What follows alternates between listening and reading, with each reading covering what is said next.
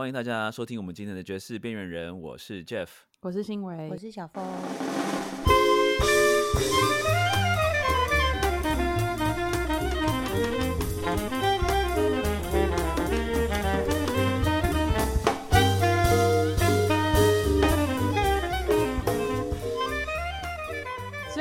一季就是都要介绍场馆为主嘛。当然，台湾其实爵士乐有爵士乐演出的场馆越来越多，我们一季里头大概也是无法 cover。但是我们想要尽量的可以 cover 不只是台北的场馆。那我大概从去年开始，就是就一直在注意这个场馆，因为他排的爵士乐的演出不多。但是，就是我感觉到，就是乐手对这边演出的回应都都蛮好的。然后，因为我自己个人，我是觉得爵士乐还是要在一个比较小型一点的场馆演出，因为我觉得我们的演出就是有很大的一部分其实是跟观众的互动，嗯哼，会会影响我们演出的状态啊，或者是我们当下即兴的时候会想要做的事情，这样。所以我自己都会特别的去关注，就是比较小型的演出场地，然后还有呃愿意举办 jam session 的场地。这个场地呢特别，它不是在台北，它是在算是大台北地区，但它是在基隆。我自己还没有机会去，但是真的听到很多乐手就是给很不错的回馈。这样，叶超算是这个空间的音乐总监吗？Yeah，这个地方叫做下龙咖啡馆。那接下来就交交给叶超了。耶，大家好，我是今天的身份是夏龙咖啡馆的音乐主理人吗？现在策展人的策展人，反正或者是我 FB 自己写说是排表演的啦，就比较嗯 嗯，对，比较 booking agent 想法。我们英文有一个比较，应该算是 curator 吧，对不对？curator，OK，OK，对对，curator 太高太高级了，因为就是要用这些字。Hello，叶超你好。嘿，大家好。那在我旁边，真的是在我旁边，因为我们今天是在夏龙咖啡馆里面一起线上接受采访。对，在我旁边的是夏龙咖啡馆的馆长嘛？馆长，馆长。好了，就是这老板 Eric，耶，大家好，Hello，Eric，你好，Hello，Eric，你好。对，那我。好好，我们要现在自己自己主持，是不是？好，对对，我们先去喝下咖啡，你们慢慢，你们慢慢聊。没有没有没有，夏龙它到底是一个什么样的一个空间？如果说像我，其实我有上网稍微查了一下，然后有看到一些在你们那边拍摄的啊演出的影片，都会挑一个他们特别的角度，所以其实我没有办法看看到它这整个夏龙是怎么样的一个空间。所以要不要跟我们那个我们的听众稍微介绍一下？那我们在基隆。然后有一个很特别的地名叫小北头，那有有点像在小山坡上面的一个一个小社区里面，那我们就找到了一个大概差不多六十年的老屋子。嗯，对，我们其实是在离这个呃庙口，就是大家知道的基隆庙口夜市，大概走路也是大概十到十五分钟的距离，所以其实很近。对，哇，那。刚刚因为老板有说这边就是叫小北头嘛，原因的原因其实就是它虽然是从田寮河走上来，可是快要到下龙之前，它会有个小斜坡，然后左边其实是中正公园，所以它会有一个很幽静，突然会从市区的这个喧闹，然后突然慢慢走，会觉得哎，突然好像走到一个很幽静的地方。那我们所经营的就是呃。把好的咖啡推荐给客人，所以我们在店里面有准备大概三十几种的咖啡，可以让客人挑选。那我们把咖啡定位为可以品味的一个饮品，哦，这是我们在这里的定位啦。所以，呃，当然市场就会比较小众一点。我们一开始的时候，其实咖啡馆是在一楼，我们二楼的空间其实最主要只是要拿来。比如说，如如果人家要租场地啊，哦，或者是要呃办一些什么样的活动，可以给客人使用，对。然后后来就是呃，还好像也还没开张吧，就被叶超占去了。对啊，就就认识叶超了啦，就认识叶超。然后我们第一场的活动是叶呃春面他们到我们店里面来办了一个呃第一张专辑的基隆场，对 EP 的一开始的基隆场办了以后就效果还不错。从那个时候，大概从那一年开始，我们开始试着举办一些音乐性的活动，这样子。OK，我现在有比较清楚的 idea 了，所以就是说，因为我看到照片，因为我感觉好像一楼它就是只有空间不大，就只有可以可以喝咖啡的咖啡厅这样子，咖啡馆。然后，所以你们的演出的场所是在二楼。对，哦，就是因为我一八年的时候春面我们出了第一张 EP 嘛，然后那时候我也是一八年的八月刚搬来基隆。然后，因为我老婆是在做基隆在地小旅行的这个呃活动，那所以那时候她家里就有很多跟基隆旅游相关的书，然后那时候我也跟着一起看嘛。然后那时候就看到，哎，我们家附近，因为真的是我们家过一条河，大概走路十分钟的距离，然后就有一间夏荣咖啡馆，然后。那时候就是 EP 刚出发行，然后我们在讨论说要去哪一些地方，呃，巡回。然后那时候团员第一次来基隆找我，就是我刚搬完家，然后我们就来夏龙开会嘛。然后刚进来的时候就很喜欢这里，因为夏隆它它的地理位置很特别啦，就是因为基隆其实算是台湾应该是咖啡馆密度最高的地方。就是市区爆炸多，对，因为基隆也算是可能台湾最早有喝咖啡文化的地方，对，因为这样跟这个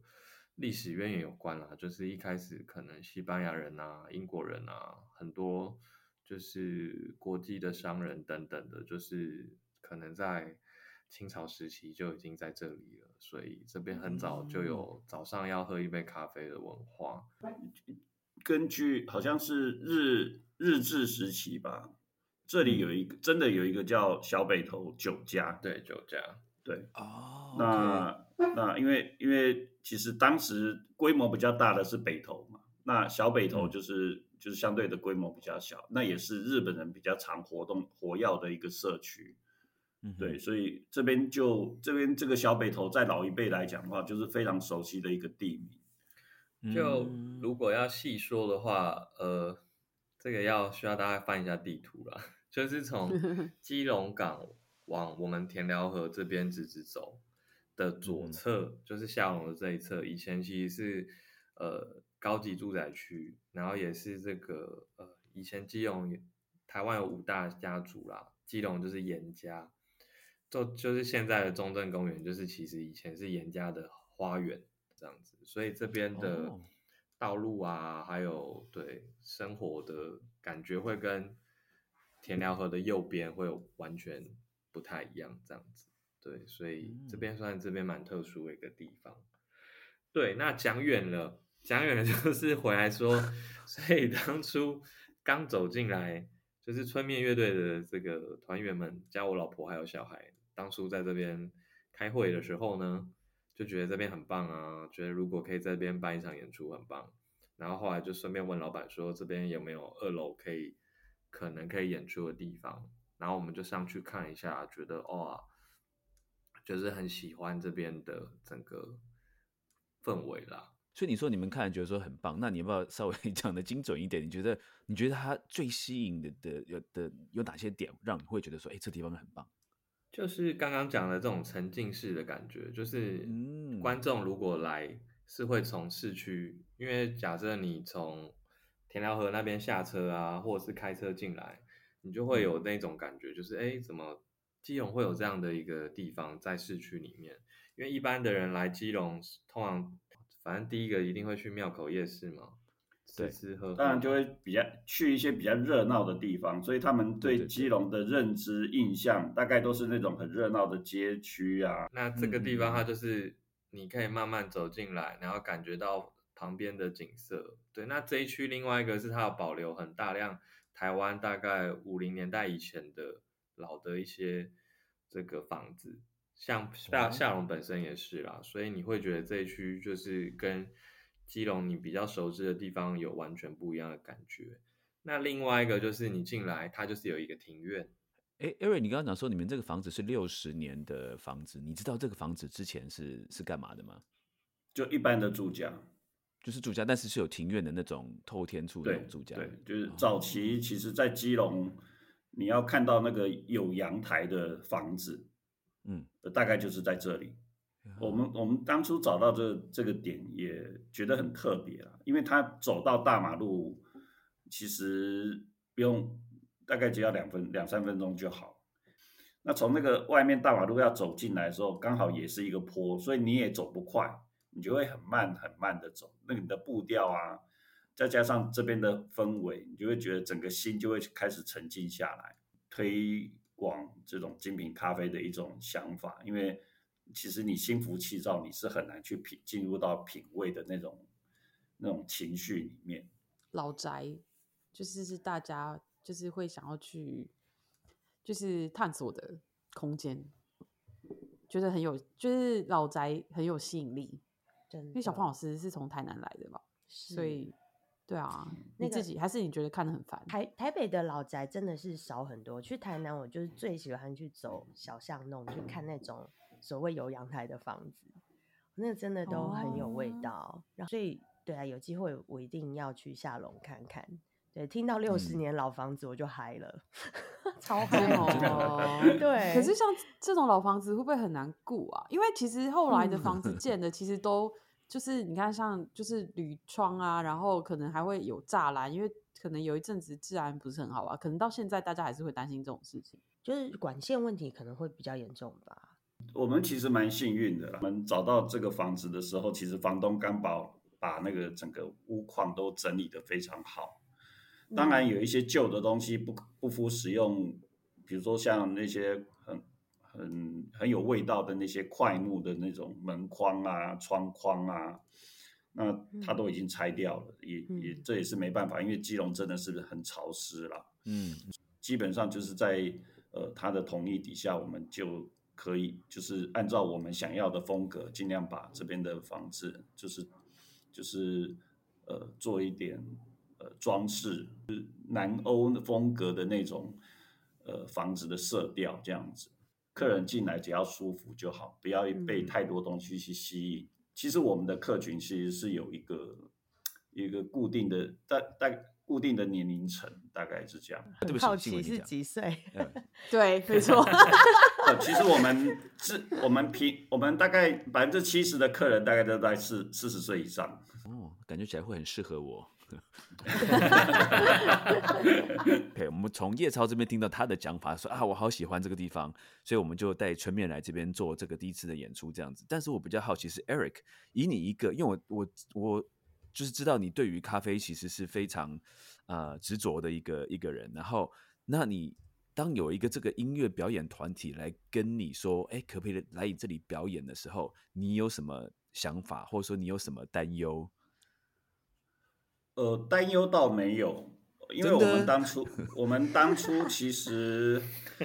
我我必须讲啦，因为我们，嗯，我们不是一开始就想做音乐餐厅或者音乐咖啡馆的，所以我的我一开始的重点还是这，就是我在经营的重点还是以咖啡为主。那加了一个元素，其实只要跟我原本的呃经营形态不冲突的话，其实我都觉得。我都很乐意跟他们来合作啊，嗯，因为其实我一开始的认为就是咖啡店它本来就是一个很好的平台，一个一个可以可以供提供交流的一个平台。那只要是译文方面的这些跟咖啡比同质性比较高的一些行业，我觉得都有交流的可能。只是也许我们在经营的过程里面还没有遇到这样的一个合作伙伴。嗯，那我们当初在整理二楼的时候，事实上就是希望把这个空间腾出来，然后我一楼还是可以专心的经营咖啡店，然后二楼的话就是提供给我们可以合作的一些平台来的来合作这样子。那呃，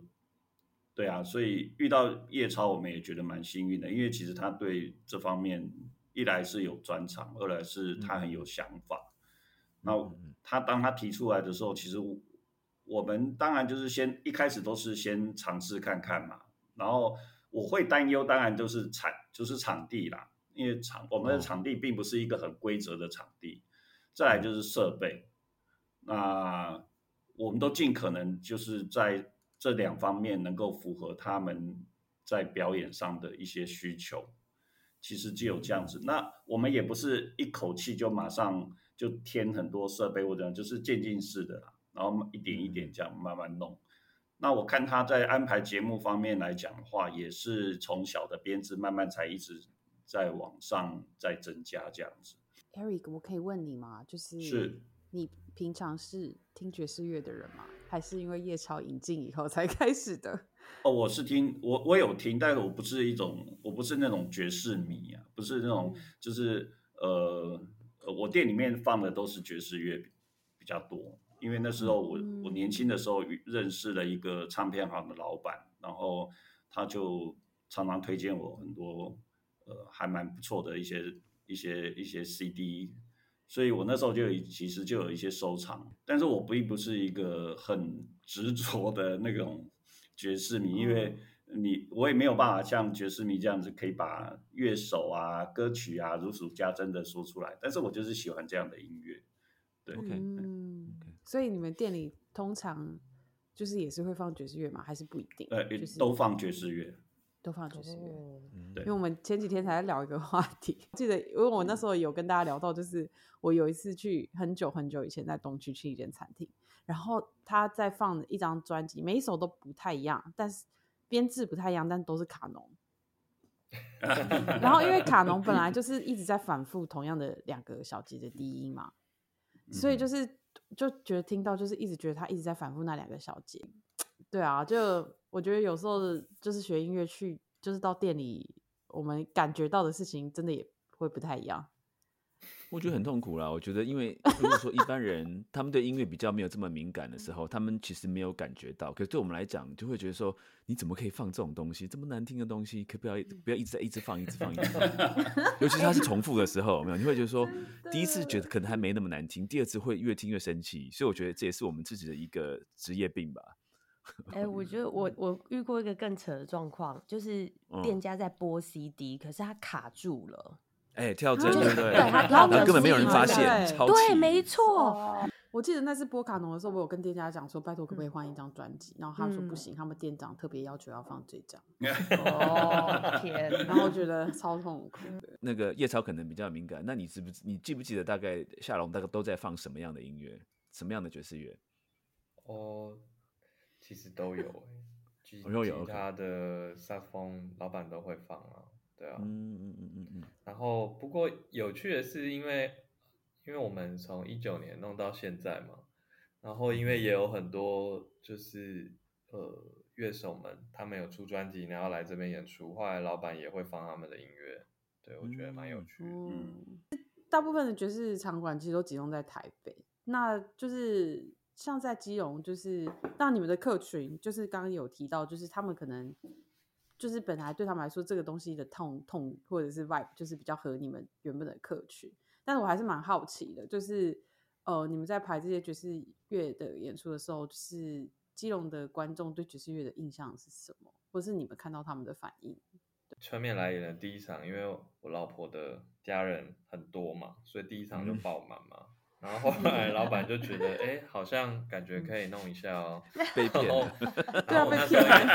那时候那时候刚搬来，我也想说，哇，在我家附近就有一个可以演出的地方，也很好。对啊，超爽的。所以一开始我都是排两人的编制，就我可能 fit 呃歌手或是其他的乐手这样子。然后我自己也觉得可以练功，所以那时候也没有太多想说。观众从哪里来听？那我那时候其实另外一个也是想法是，呃，因为以往爵士乐手，台湾的爵士乐手在巡演的时候，可能就是台北，然后台中、高雄吧。嗯后来后来花莲也有场地啦，对。那只是想说，好像大家也不会特别来基隆演出，所以我后来就想说，如果呃下龙有一个。这样子的场地，让就是爵士乐手们除了北北部除了台北以外，可能有基隆的选择啦。然后基隆的朋友也不需要为了要看演出一定要跑去台北。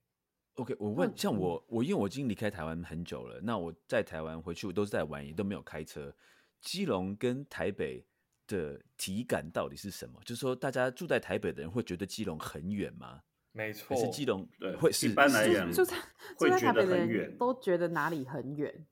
呃，没错，到到处都很远，因为我想，因为和好因为你们是偏乡基基隆人嘛，我然后我我是桃园人，然后对我们桃园人来说，就是往返台北是一件很稀松平常的事情，而且其实交通交通越来越便利，其实去台北真的从桃园去台北真的没有那么久。然后因为我后来又住在美国，就就更觉得这根本这个根本就塞牙缝对对，更没什么。体对可是每一其实次其嗯实台北啊，就是刚好会在，就是等于是基隆跟桃园的中间啊。哎，对我现在在对看地图，刚刚好。对对对，那基隆到台北其实没塞车，开车最快二十分钟就到了。对啊，这么二三十快分那。桃园其实也是一样。那如果坐火车，因为就是慢慢晃嘛，大概就是十。其实桃园更，久，桃园更久。对啊，其实基隆是桃园可能真的很近就是看你是住哪一区啦。你住嗯台北东区，就是当然离基隆很近嘛，所以其对实都没有很远。只是每次台北人觉得要去基隆，就觉得好像要去哪一个深山的游乐区，然后就觉得对啊，就对，因为我每次去这种感 jam 觉 session，然后嗯 jam session 不是都会到蛮晚的嘛，然后大家就是因为我现在又又住花莲，然后我老家在桃园，所以大家都很很有点困惑，所以他就说，所以你你你 jam session 结束要回家吗？我说对啊，然后他们说回回花莲，我说怎么可能回花莲？你有没有搞错啊？然后然后然后我就说回桃园呐、然后他说嗯回桃园哦，好远哦，然后我心想说为什么？就开个车一下子就到了。现在有趣的事情，下龙来看演出的人，常常一半以上都台北人哦。所以你们下龙会有，就是说能够请到这么特别的人，会让台北人他们特别跑到基隆来看演出。常常也是因为跟来演出的人是谁有关啦，对吧 OK，因为演出者他会有带观众进来，那我们自己也有培养一些当地的观众，所以其实嗯是蛮好的一个汇流的地方。你看，我们刚才在讨论这个问题，就是说，嗯，有我们有一个朋友要来西雅图演出嘛，那可是因为他在西雅图的一个场馆已经有演出了，所以西雅图附近的那几个的呃场馆都不愿意找他了。啊，啊，因为他说，因为你已经在那个地方演出了嘛，对不对？所以他说，哎、剩下的这个场馆，他就觉得说，那你在那边演出的话，那你来我这里演出，可能票房会不好，所以我就比较没有那么想请你来。同样的嗯状况，像以前我我还有很常在演爵士演出的时候，台北我们常常也会排两到三间啊，譬如说想象啊、雅痞呀啊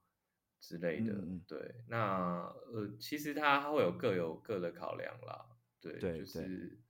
有些是你需要推票推的比较辛苦，有些是场馆本身客群就很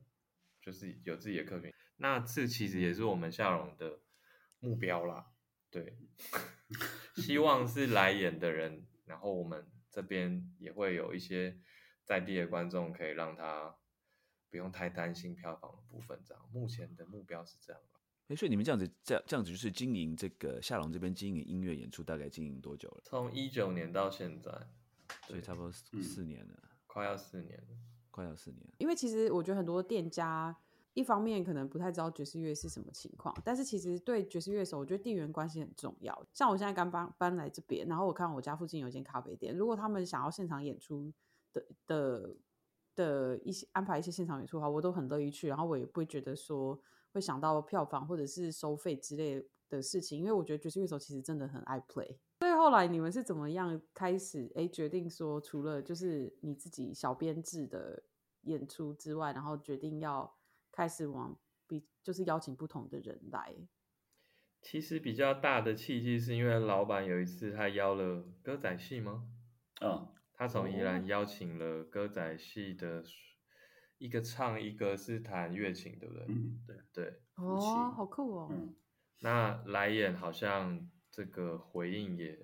蛮大的的，然后来的客群好像也不太一样，嗯，对，所以应该说一开始是我因为我来演嘛，那我自己设定那时候我在 play，然后我觉得也可以练习，然后也想把这边的风格比较一致，就是爵士跟咖啡。那后来老板邀了那个之后，也打破我自己的想法，我就开始想说，哦，好像也不一定要爵士啊。所以后来我就找一些，我那时候有其他的团。其实后来比较是我我自己在外面演出碰到谁。然后我觉得，呃，好像缘缘分吧，或者是觉得聊得不错。譬如说，我有一次在基隆演出，然后碰到董运昌老师，就是台湾的这个 finger finger style 的，算是这个先驱大师。嗯嗯嗯。然后刚好就是演出的时候，在网络上聊了一聊，觉得哎，好像太尬聊了，觉得老师直接邀他来演好了。来演的时候，我陪他。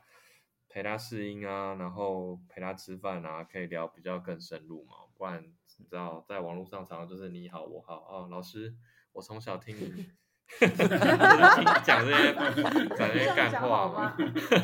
他 想说啊，你直接见面可以聊一些比较 detail，比如说看看他的器材啊，然后聊聊这个音乐圈过去的事情，我可以学到很多啊。我们近期有一次就是呃邀了这个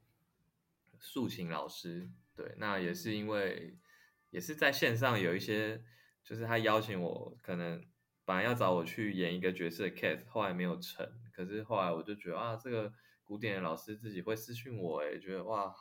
觉得还感觉也是一种缘分。后来就想说，哇，在这场地如果有竖琴的演出有多酷，对。然后后来哎，他居然也答应了，而且他也准备的非常丰富。对我觉得就是因为老板那时候一开始。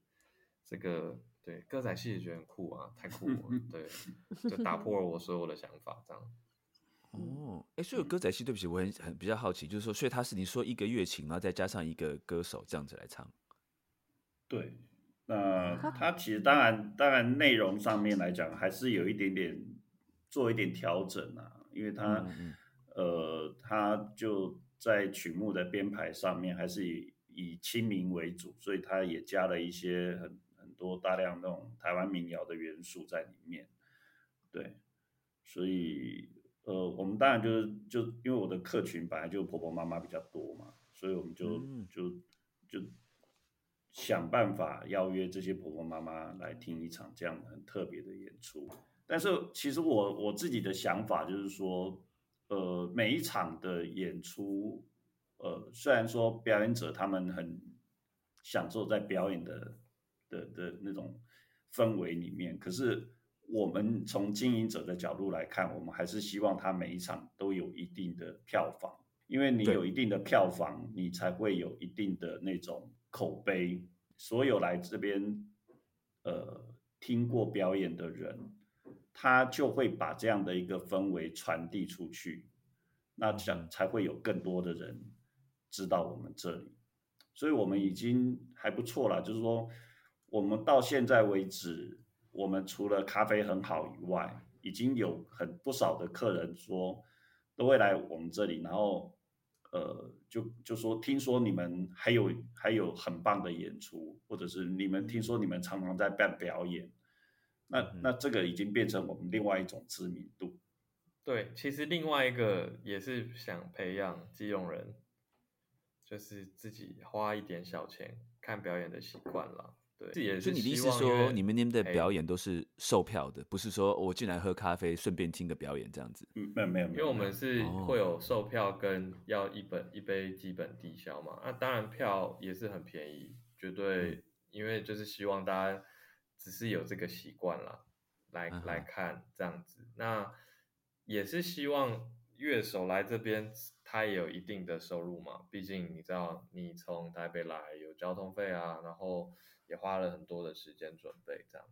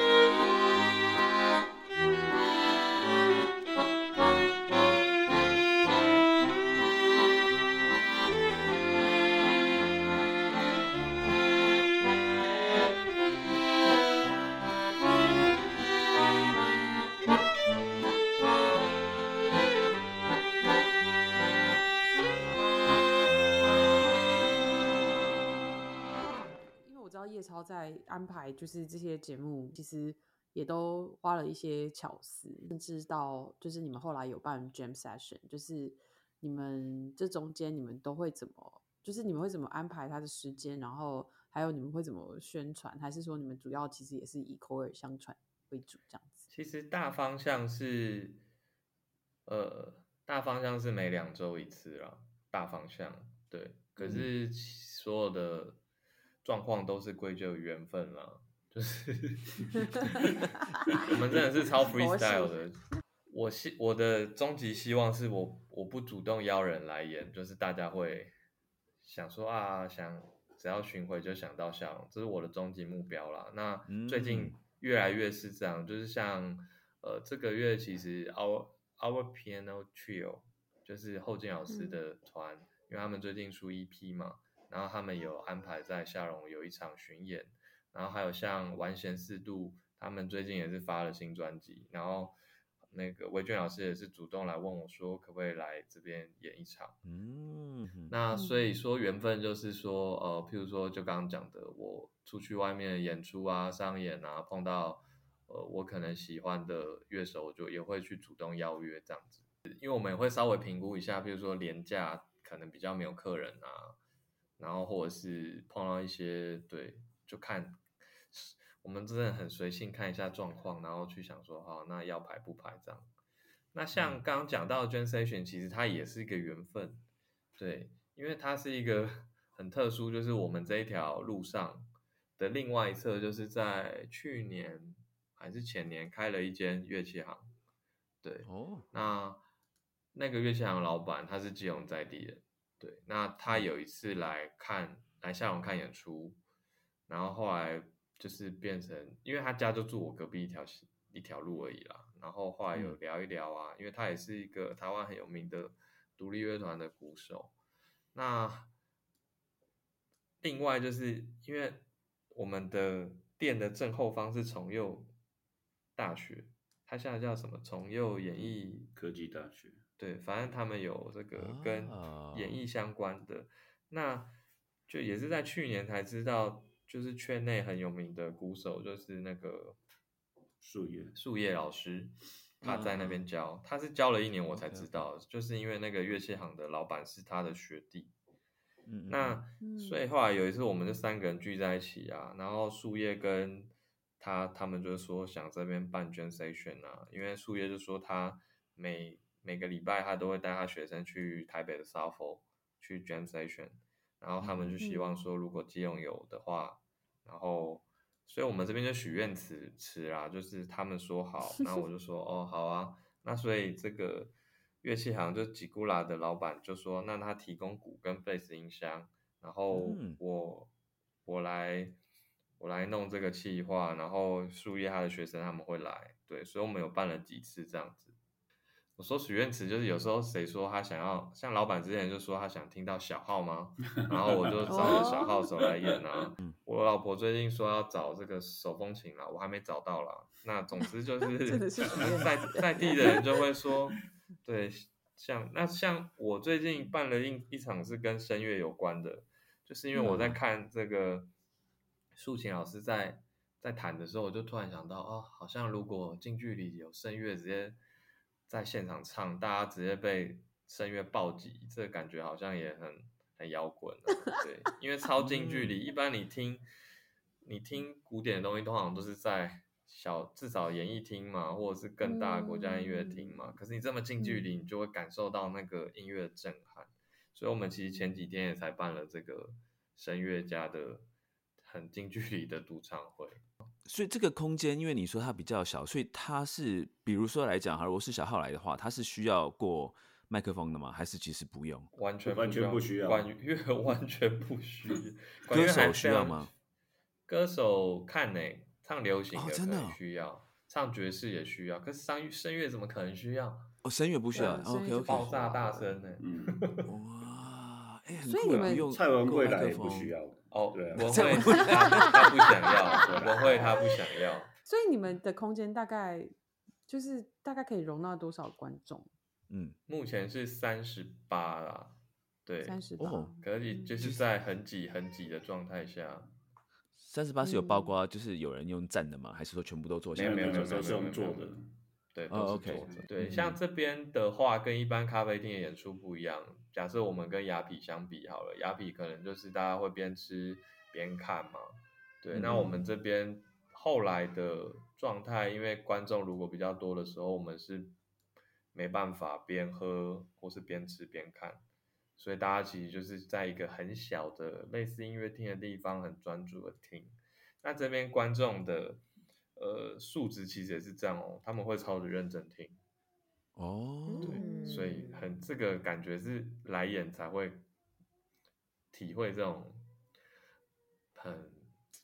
对很嗯很有趣的一个 vibe 了。嗯，因为我因为我想说想到这个那个 Eric 的情况嘛，就如果说一次挤进三十八个人，然后然后他要一次要泡三十八杯咖啡，应该也忙不过来吧？也忙忙不过来，而且整个表演会被打断。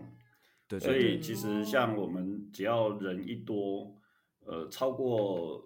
比如说超过二十五个以上，我们大概就会有一种措施，就是就是可以请客人提早来，你、嗯然后或者是我们会延后打烊，你听完音乐会你再留下来慢慢慢慢享受这样子。今天晚上的重点是表演，可是我们也不希望他们就在饮料上面就是草草了事，我们也很希望嗯不同的客群因为看表演来到我们这边，我们也可以把我们好的产品推荐给他，也让他对。在另一方面有一个嗯。很好的享受。我们可以把嗯。我们咖啡客的客人，呃，引到来欣赏表演的这种这地方，那也可以嗯。把、呃来看看表演的客人能够吸引到来喝咖啡的。其实这个或多或少都会有一些重，到到后来都会有一些重叠，对啊，对所以两方面嗯两两个方面其实都有得到一些帮助。因为毕竟这间咖啡是国外的旅游杂志，就是有秘密客来这边 选的台湾最好的二十五间咖啡呢，呵呵。对，哇，好厉害、哦！我今天早上有看到，对啊，刚刚叶超讲到说，就是这边的观众，他们其实是很认真在听音乐，很很蛮严肃的这样子，有一点听起来也也不会严肃不能说 严肃，对，因为因为我其嗯。实来这边，我都会先跟音乐家们沟通，是说我会嗯。希望他们可以在这边多跟观众有对话，因为、因为这边不是这种呃，就是他们不是说有丰富音乐背景的观众，他们就是一般的上班族或是家庭主妇啊等等的，然后年龄层都都大概是四十岁以上嘛，所以嗯。比较，因为我个人的想法是希望当地人有一个可以接触不同音乐文化的一个环境，因为这边比嗯。较多演出可能是那种呃类似民歌西餐厅啊，唱唱流行歌啊、cover 啊，对，嗯那嗯。我们这边提供的就是后来就是除了爵士乐以外，我这边也会有国乐啊，也会有古典啊，也会有独立乐团啊，包括有一些客家的歌手啊，都会来演嗯。出嘛。那我只是希望他们是在家里附近，他就可以听到他平常不会接触到的东西。那所以嗯音乐家的演演出的准备，我除了他们演他们想演的音乐，我也会希望他们可以跟观众多聊聊这个音乐背后的一些想法啊等等的。那所以很有趣，这边观众也都很直接啦，他听到什么嗯他就会直接问什么。他任何在乐器上有困惑啊，或是音乐上，而且因为场地很小嘛，所以音乐家，譬如说我们有中场休息，观众就会直接冲上来，可能就会他想到什么就问什么，我觉得是超棒的，对啊。哦，这真的很棒哎！就像我们那种教书教习惯，他问说同学有没有问题啊，就没有一片，安静，对，对，一片安静，就会有这种主动来问问题的，或者说主动来交谈的这些观众，其实感觉蛮好的。对啊，就是你们办这么多场演出下来，就是你们有没有印象比较深刻的？然后或者是有没有那种票房特别差的一次之类的？对我蛮好这个太太多，我们我跟老板轮流讲好了，我我先好讲我好了，因为票房最差哦一次是五个人吧，嗯，嗯对，那有一次，因为因为我那时候这边尝试办很多啦，我们有办过，想说要办爵士乐讲座，可是我自己嗯太看得起这边，应该是说那时候准那时候是很前面的事情，对，嗯我说看得起这边是说，呃，他你你听讲座常常是你本来就有一些来的客群，可是因为那时候太早办了，我记得有一次讲座只有三个人吧，好像。嗯，是什么讲座？然后有时候是电影配乐，对电影电影配乐，电影配乐，中重好，真的是对不起他，真的是不好意思。对，那有时候这种票房很差，老板娘还会特别跑来当观众这样。啊，OK OK，冲一下场，冲一下场面。那有趣的演出实在太多了，就是因为我找的音乐家通常都是我很私心自己想听的。所以，所以，譬如说前一阵子那个铁琴家 Debbie 老 Debbie，他有找两个日本人，一个是小玉勇气，然后跟另外一个钢琴手，他们来演。对那一场我也印象很深刻，因为就是一演了之后，呃，整个对他们整个都变一个人了。然后，嗯，算了，这个这个就是很。很音乐家会发现那种很神奇的时刻，对，那或是，我想听描述一下，太难讲了。OK，我们讲一点跟音乐无关的，就是我常常会带他们去吃基隆的东西啦，就是哦，就是不管是演出前啊，演出后，对，像那一次是我带他们去吃我家巷口旁边有一间很有名的，呃，在地人才知道的啦。就是大肠圈跟那个四神汤，然后那个日本人喝了第一口汤，整个眼睛就觉得怎么会有这么好喝的汤，然后就狂喝，然后把我的东西也喝掉，这样子这种，对，然后或是带他们去吃热炒，然后他们也是吃的觉得啊怎么啊怎么那么好吃，对，总之。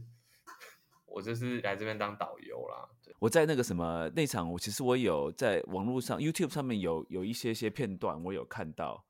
嗯，我觉得那个气氛超好，就是 Debbie 那一场。好，如果要讲细节，我想到一个原因，是因为他们那一场有点像是他们来台湾练功，就是因为他们好像是 Debbie 以前在 Berkeley 的学生嘛，对，同学的同学，对，那他们以前好像没有很熟。然后他们这次来的时候，他们几乎二十四小时都在一起吧，就是会在 Debbie 家练功，就是一起练团或者是一起发响啊什么的。所以他们来演的时候，他们默契超级好，就是很 tight。那如果知道 Debbie 的人，或是听过他音乐的人，就会知道他是一个很很很冲吗？很有能量。那那一场在演的时候，就觉得哇，David 好像一个上这个战场疯狂骑着马往前杀敌的一个将军，然后另外两位就很像跟着他旁边，然后护卫着他，然后非常 hold hold 住他，然后反正，嗯，那他们三个人角色切换就非常好，对，然后可是实际上另外两位也是独奏啊，或者是演奏能力都非常强，可是就是会觉得哇。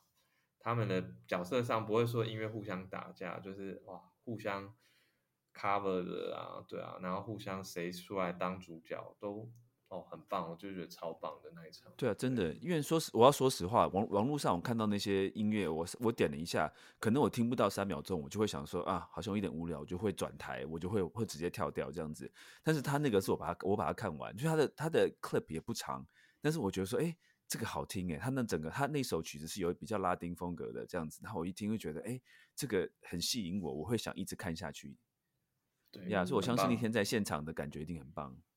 对，偷偷透露一下，大家可以继续期待，因为他们应该很快就要录专辑了。哦，同样一个团，对对对对。然后最近好像这周吧，可是不知道 这一集什么时候会上。总之这周这周小玉勇气有来，然后跟 Debbie，然后还有跟徐玉英。然后他们另外从日本带了一个鼓手，对，嗯，北泽大树，他们下周会在花莲演出，所以我很期待。对啊，那 Eric 要不要稍微聊一下你觉得你印象深刻的演出？呃，我很抱歉我没有办法跟你讲回答这个问题，因为我从来没有进去过。老板要坚守岗位，是啊，是啊，是啊，对对对，所以所以其实我通常。呃，知道那些片段都是从粉丝的 po 文里面去看，他们可能有一些小一小段的录影，但我其实都会很关心每个客人下来的那种神情跟，嗯跟那种回应吧。因为我嗯。就是有时候在结账啊或者怎么样，我就会稍微跟他们聊一聊啊。其实我都、嗯。我都可以感觉到，呃，其实我们所办的这些这些节目都还蛮成功的，因为其实嗯对客人而言都是一种新的体验。就像刚才叶超讲，我们一开始有做了一些实验性的一些呃节目，那嗯我们也是也想办法让我们透过我们的节目去引导我们的观众，然后来更认识爵士乐的一些细节。可是这个对观众来讲，可能他们他们就是纯粹纯粹享受了。其实那时候刚开始的票房都就平平了，不能说特别好，因为因为纯演奏对观众来讲的话，其实以我们这边观众的的程度来讲的话是比较吃力的。但是、嗯呃，我们也也没有因为这样子而放弃啦。我们就其实就是可能就是不同的组合啊，或不同的尝试啊，然后慢慢的就一就就慢慢把这样的一个呃这种纯演奏的这种风格带出来。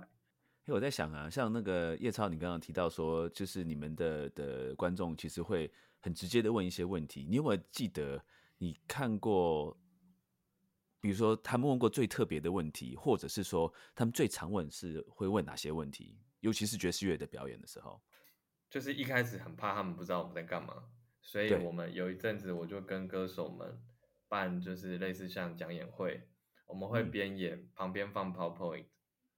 然后一嗯首一首介绍。另外一个就是跟他们讲，比如说现在爵士乐是在干嘛，就是在即兴的时候在干嘛什么的。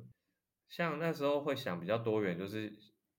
可以介绍不同的乐器来嘛，或者是编制。所以像我们也有弦乐四重奏啊，然后单簧管的六重奏啊，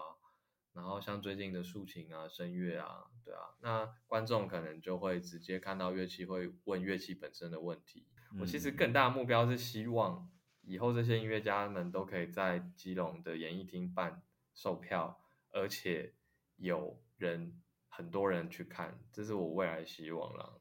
就在听你们描述，就是从零呃一九年开始，其实你们也没有用那种很花俏的语言在宣传这件事情，但是就是很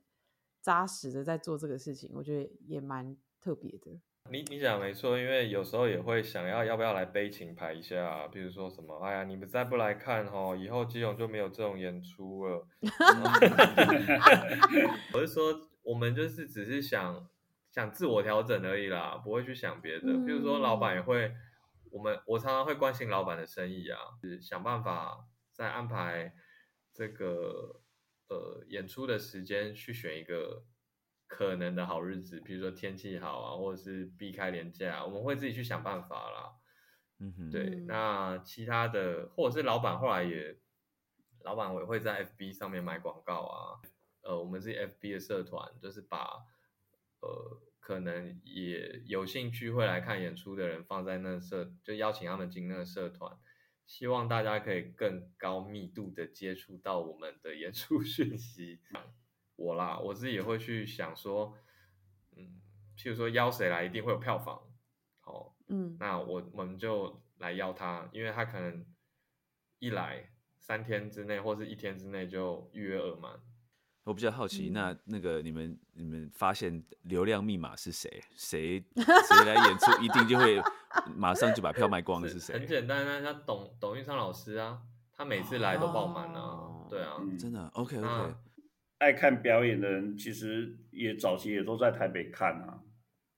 所以呃，因为基隆离台北很近，这是第一个。第二个，基隆人到台北去工作的也很多，嗯哼，所以呃，其实我们为什么只能在礼拜六，也是一个也是这样的原因啊。因为我们的客人其实周周间你你叫他赶回来看表演，其实是很困难的一件事。那我们就是各司其职啦。那我希望我这边的一个经营一直是维持在一个优质的形象上面，好让我们可以去找到这些优质的客人。那再把这些客人推荐到楼上去。那夜超他其实就是很很，呃，你说。嗯，他有规划吗？好像也没有。但是其实我直接被，我就觉得我被呛了，没有了。我就觉得他其实，在找人的方面是有他一个一个想法的，就是说他也许是有一有有有一个蓝图啦，但是他没有一个很具体的一个计划。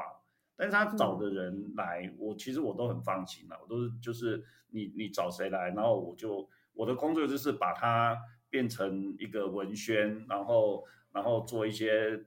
做一些图，然后在脸书上面去公布，然后呃，我们我们因因为我们每每一次的表演一定会拨一点预算去做脸书的广告，我也我也能够能够做的也就这样子而已。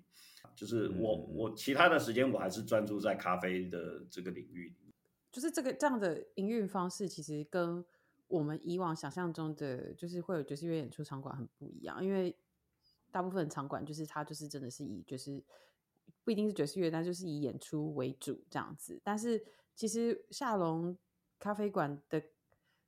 的状态就是比较像是，哎，我这边就是我很认真，就是我在经营咖啡，然后我利用这个经营咖啡的平台，其实我也就是促进了就是这个社群里头其他文化的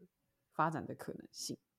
因为因为 桃园其实就是在地理位置上跟功能上，其实跟基隆有点类似。对啊，但是其实桃园至少到现在为止，其实并没有可以看爵士乐的地方。所以我们也就像刚刚就是 Eric 描述的状态，就是我们桃园人不会想说我要在桃园看爵士乐，就是二话不说，一定是把车子开到台北去了。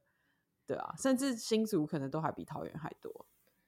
对啊，新竹一直都有嘛。已经也很多年，我没有。所以我当初的想法就是这样啦。其实纯粹就是自肥啦，自己想看，然后自己想演，然后因为我很喜欢夏龙的咖啡，很喜欢这边的整个环境周遭。反正你们来了之后就知道了，所以就会希望更多人认识。总之里面有太多个人的这个情怀 嗯嗯。接下来有。我看到你们的脸书，接下来是一接下来的演出是 Our Piano Trio，就是后进的的团，后进的后进老师的团。然后三月另外一场就是完全四度。哦，目前还有哦，David 他四月会来演出了，是 Debbie 自己的还是跟他的那个日本的那个 Trio 一起？他自己的，他跟这个王群婷。对，那希然后是希望那个新伟新伟赶快来敲表演了。对啊，让小峰老师就有理由来看的。对，真的。哎，那那个，如果说，比如说我们这个的听众想要多认识你们夏龙，或者说知道你们的演出资讯的话，他们最方便的管道是从什么地方看到这个演出资讯呢？就直接去夏龙咖啡馆的粉砖，然后我们夏龙咖啡馆现在有自己的一个音乐社团了，对，叫做夏龙乐迷报。是吧？也，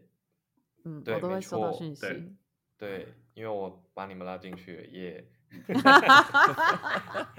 因为现在脸书接触率很低啦，所以不是常常很多人都会在已经爆满了之后才问说：“哈，什么有这场演出？哈，怎么不进去了？”所以我们现在也是想办法，除了买广告以外，拉社群啊，希望可以更多人，就是想得到资讯的人也可以更。准确的得到资讯，这样子。对啊，然后希望听到这集以后，大家就是如果刚好有要去基隆玩的话，就顺便去下龙坐坐吧。不管有没有要听表演，但如果刚好可以听表演，那就更好了。就是这样。那如果来下呃，如果来基隆，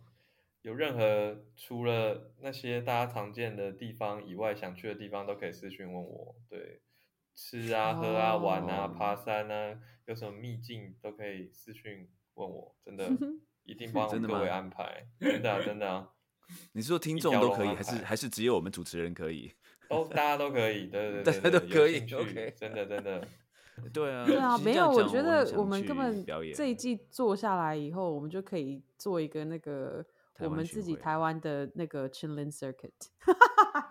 之前之前有很多乐手还自己会去做那个基隆一日游，还会把它把我们基隆一些什么特别的景点，然后写写在他的脸书宣传里面。对啊，我就是觉得蛮好就是哦 Debbie 啦，就是哦 Debbie 就是之前有 Debbie 啊，就只有 Debbie 有会做这种事，一听就知道。就是把那个全台湾的，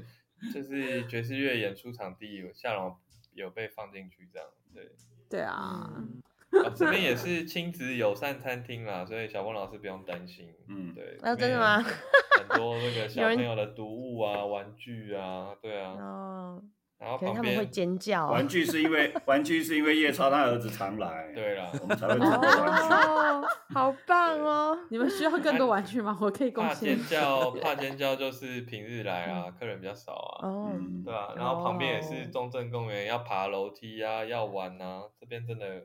很很舒服棒啊哎我们昨天才一真个一个一个一个妈妈，她就说啊，嗯我好想要来你们这边表演，可是我们那小孩子进不去，就是就是她嗯她就问我说，小孩子可不可以进去？我说一般嗯我的经验是小孩子坐不住啦，就是这样这样的表演，小孩子真的坐不住。然后我就跟他说，如果你的小孩子够独立，比如说他可以你他就是你离开他视线可以一个小时，然后他就坐在这边，呃，可以自己看看书或画画、玩玩玩玩玩具的话，那我我就说你就上去看表演啊，丢丢在楼下，我们帮你看着。嗯，所以哇还有所以其实还有这种服务，夏还有这种龙托儿服务，所大家听到我我我太太是幼稚园老师啦，对啊对啊，她假日会来帮忙，专说可以帮忙当 当保姆。我觉得有了这个 服务立马预约，票房突然会冲高哦。还是我们绝变应该办亲子音乐会的，其实真的啊可以认嗯真好像比较来策划。适合哦，对不对？对真的，嗯嗯嗯，嗯小朋友很哇而且需要，对，哎，那个 Alex 是不是就可以弹贝斯了？不行啊，他只会弹那只会弹 open string，烂死了，不行的。而且我们就我们就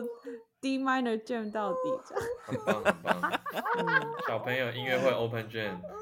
对，小朋友 open jam，还是小朋友自由即兴，结也结是结可以啦，结果票都卖的比大人的好，这样，真的，因为可以脱音。对，OK，好哦，那我就做哦个结尾喽好了。好。好，好了，对，哎，他好高兴哦。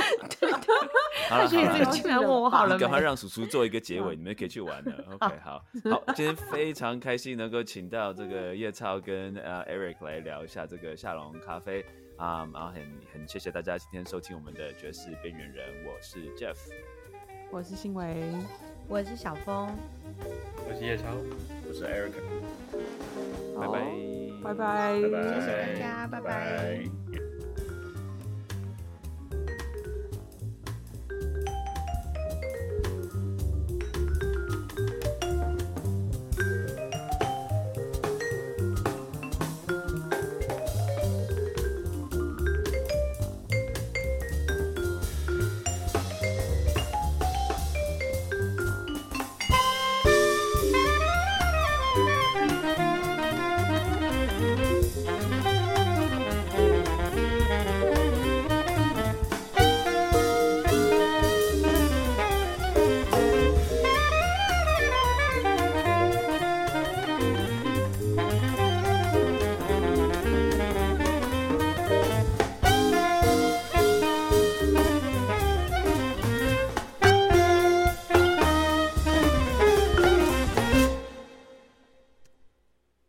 果说我们自己家里头做手冲咖啡的话，你会给我们什么建议？最简单的建议，不要把它搞砸的。哦，买好一点的咖啡，OK，对，OK，子买好一就这么点的哦，简单。对哦你一定要买好一点的咖啡，因为呃，一杯咖啡好不好喝哦，百分之七十决定在豆子，不是你的嗯器具，也不是你的冲煮技巧，绝对就是豆子。嗯对，因为豆子就是一种食材啦。嗯那好的豆子怎么挑？就是你到哎咖啡店里面去，你喝他的咖啡，你都觉得很顺口，嗯嗯呃，然后香气啊、喉韵啊都表现的非常好，你就可以买了。对，啊，如果你在那边喝都觉得卡卡的、苦苦的、涩涩的、酸酸的，基本上你就不用考虑了，因为你冲的不会比它好。嗯，OK，这是我们开机以来最有最实用的尝试之一的一次。应该应该没有之一，应该是唯一吧。唯 一对